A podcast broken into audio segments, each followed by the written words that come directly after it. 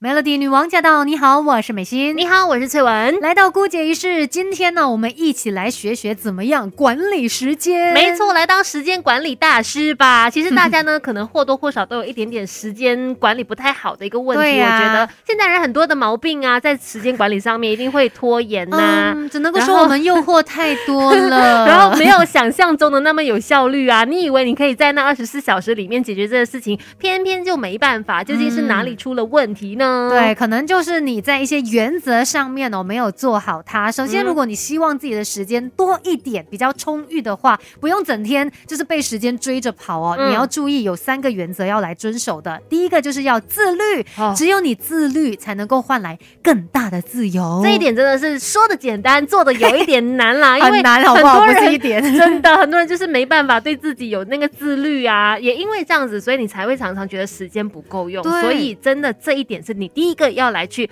look into 它，看清楚这个问题在哪里。因为你可能本来设想说，好啦，我就只玩手机半小时啦，但是你不自律，就这样子玩玩玩，可能玩了一个小时、两个小时，呀，结果呢就浪费了时间，然后没有去做重要的事。所以自律非常的重要。嗯，再来的话呢，就是不拖延。那不拖延 也是一个很难的事情啊，因为拖延症大家都会有，拖延好爽哦，我觉得。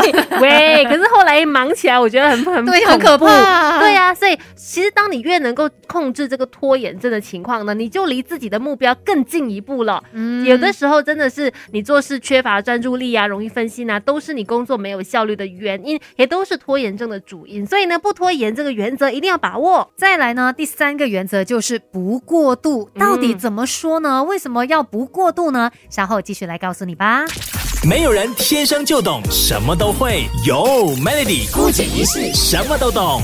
如果你希望从这个时间的束缚当中解脱开来的话呢，一定要懂得怎么样去管理你的时间呀。要做到管理好自己的时间，有很多的原则你要去遵守它的。刚才就说了，你必须要自律啊，然后不拖延。再来的话呢，不过度，这又是一个什么意思呢？不过度就是其实叫你不要太高估自己的能力，以为说哎呀我可以的啦，等一下那一个小时哦，全部的东西我都可以解决得掉的。很多时候真的是你太高估自己的能力了。简单一句话。话就是想象总是美好的，你可能就是过度的想象，就是说啊，这情况会很顺利的啦。你看他，我现在出门，然后等下十五分钟后我就可以到了，然后我就可以花五分钟解决这个事情，诶，做得到。但实际上你去做的时候，可能塞一下车啊，对啊，就变呃不是十五分钟的路程，变成可能三十分钟，你后面的东西就整个就拖延，就真的完成不了了，在这个你想要的时间里面哦。所以呢，其实你真的需要做的是适当的安排一些弹性的时间，去应付那些可能发生。的一些变化，对，找到属于自己的一个节奏吧。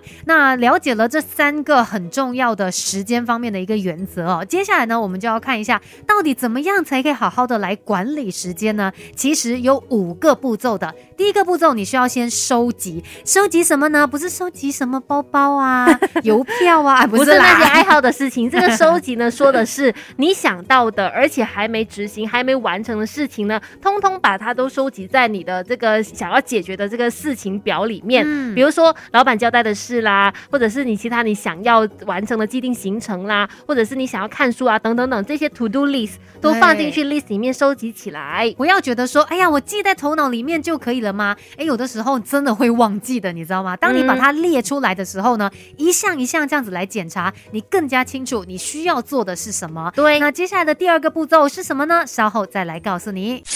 这世界的大事小事新鲜事，让我们帮你 Melody 姑姐一世。今天我们在姑姐一世呢，一起来学学怎么样管理时间。是的，刚才说了有几个步骤呢，可以让你把你的这些拖延症啊给改掉，然后在你想要的时间里面完成你想做的事情哦。第一步呢就是收集嘛，把你要做的事情全部收集起来，list 下来，搞清楚了之后呢，接下来你就要开始进行分类了。那分类的话呢，也有一些特定的项目，你可以是这样子来分哦，比如说特定的日程。可能考试日期呀，或者是什么会议报告啊，或者是什么纪念日啊，都把它安排在这所谓的特定日程里面。嗯，再来一个项目呢，就是你三分钟之内就能解决掉的事情，比如说呃，你要 send 一个 email，这是你三分钟可以做掉的，或者说你要缴水电费，这也是你三分钟可以解决的，你就把它放在这个类别里面。再来的话呢，就是单步骤事项，也就是你一个人可以完成的，比如说去买东西呀，或者说去看看书啊，这就放在这个项目里面。再来的话，多步骤，也就是可能很麻烦的，然后你可能要呃花时几天间来做的事情就放在这里。最后就是未来计划事项了，一些确定性比较高的事物，通常都是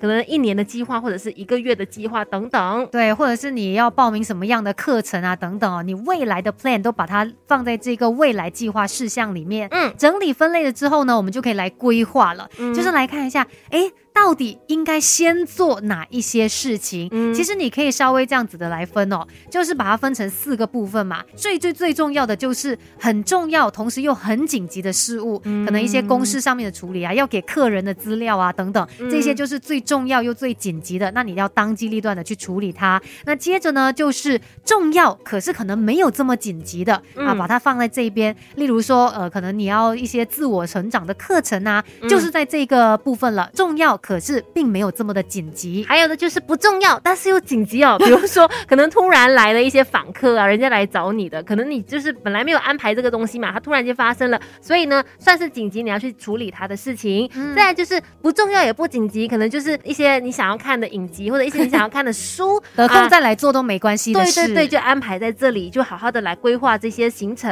嗯，接着呢，我们就要来回顾检讨了，看一下说，哎，你这样子的一个方式做下来哦，到底有没有真的善用到你的时间？嗯检讨是非常重要的，你才会知道自己做错了哪一个步骤。是，最后呢就是执行了，就是要去做了。对啊你都规 plan 划了了这么多，对啊，最后你当然是要去完成它嘛。嗯完成了之后，你也要记得给自己适当的一些小奖励，这样子的话呢，你才有动力继续做下去。这也是真的哦，管理时间非常的重要。当你有好好的去管理它的时候，你就会发现，喂，我有多出来好多的时间呢。是。的，你也可以做到时间管理大师，不用去羡慕别人。今天的顾杰是跟你分享到这里，Melody。